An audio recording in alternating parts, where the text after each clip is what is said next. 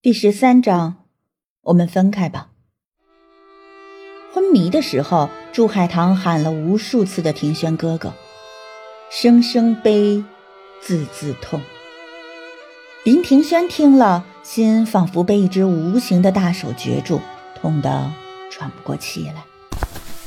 他拉着祝海棠的手：“海棠，我们以后会有很多孩子，我向你保证，求你快醒过来。”朦胧中，祝海棠听到林庭轩的呼唤，她终于睁开眼睛，看着眼前这个她爱了十年的男人，缓缓地抽回自己的手。他想起来了，因为林庭轩，他失去了自己的孩子。梦中可以糊涂，可如果在现实中继续糊涂的话，他就真真该死了。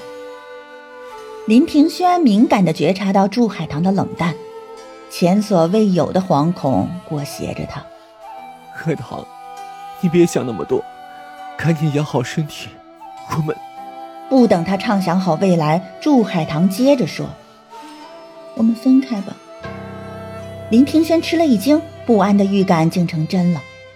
他自欺欺人的忽略祝海棠的话，继续说道：“我们以后会很幸福的，这个孩子。”迟早会回到我们的身边，海棠，亏欠你的，我也会全部补偿给你。补偿？那是不是我要什么都可以？祝海棠冷冷的问。林庭轩当然知道祝海棠要的是什么，无非是让他永远不见孟小楼。他早就想通了，眼下不怕祝海棠提要求，林庭轩更害怕对方无欲无求，那样他就一点机会都没有了。是，只要你肯原谅我，无论你让我做什么都可以。林庭轩紧张的望着祝海棠，祝海棠微微一笑，她失血太多，就连嘴唇都没有半点血色，看起来憔悴极了。林庭轩，我要向你讨一封休书。宛若五雷轰顶，林庭轩呆若木鸡。半晌，他才结结巴巴地说：“这次，我我真的认错了，求求你，求求你，再给我一次机会。我孩子的一条命，是你轻飘飘的一句认错就能挽回的吗？”祝海棠冷冷的问。林庭轩的喉头上下滚动着，他无言以对。你跟孟小楼才是天造地设的一对，你们是白蛇许仙，我是煞风景的法海，我不再做你们伟大爱情里的丑人，我自愿退出。林庭轩，我祝你跟孟小楼白头偕老，永结同心。刚开始，祝海棠的脸上还闪现着痛苦的神色，可说着说着，他的表情逐渐归于平静。心痛到极致就会麻木，麻木到不会爱，也不会恨。祝海棠的话恍如一记重锤敲在林庭轩的心上。如果祝海棠几个月之前说这种话，林庭轩肯定会欣喜若狂。可如今听来，竟是说不出的讽刺。海棠，我已经跟孟小楼说清楚了，我这辈子都不会再去见他了。林庭轩艰涩的开口，声音沙哑：“那是你们之间的事，与我无关。”祝海棠神情冷漠：“求你再给我一次机会。”林庭轩的头低低的垂着。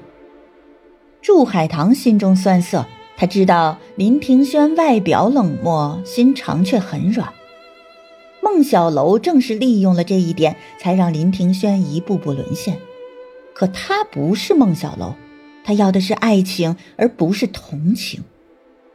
日子固然可以继续过下去，可一想到那是他还未出世的孩子换来的，祝海棠就无法接受。那不是他要的生活。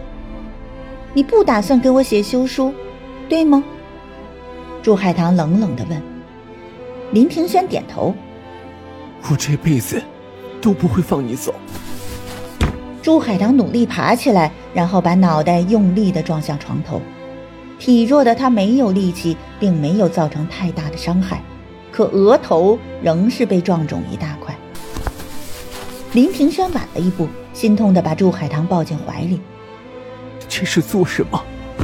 嗅到林庭轩身上淡淡的香味，朱海棠努力推开他：“你别碰我，我嫌脏。”林庭轩手足无措，眼见祝海棠身下的被褥泛起血色，他只好松手。海棠，你别激动，求你躺下了，别再折腾自己了。祝海棠看着他：“你不可能一直守在我身边，刚才没死成，不代表我以后不会成功。”林庭轩反应过来了，你的意思是，如果我不给你写休书，你宁可死，也不会留在我的身边吗？祝海棠的嘴边泛起决绝的笑。没错，我不想再跟你林家有任何的关联。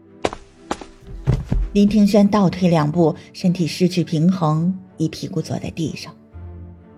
又被父亲说对了。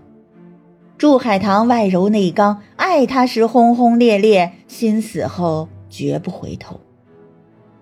不知过了多久，林庭轩终于爬起来，他踉跄着走到书桌旁，拿起一支笔，短短的几行字几乎耗尽了他全身的力气。林庭轩还是写下了和离书，薄薄一张纸，几乎有千钧重。把他送到祝海棠面前，林庭轩抱着最后一线希望问：“海棠，你原谅过我那么多次，不妨再多原谅我一次，可以吗？”从林庭轩的手上接过和离书，认认真真的打量了几遍。祝海棠苦笑道：“凡事都有最后一次，林庭轩，就当是我上辈子欠你的。”如今债还完了，你的特权也用光了，我不会再原谅你了。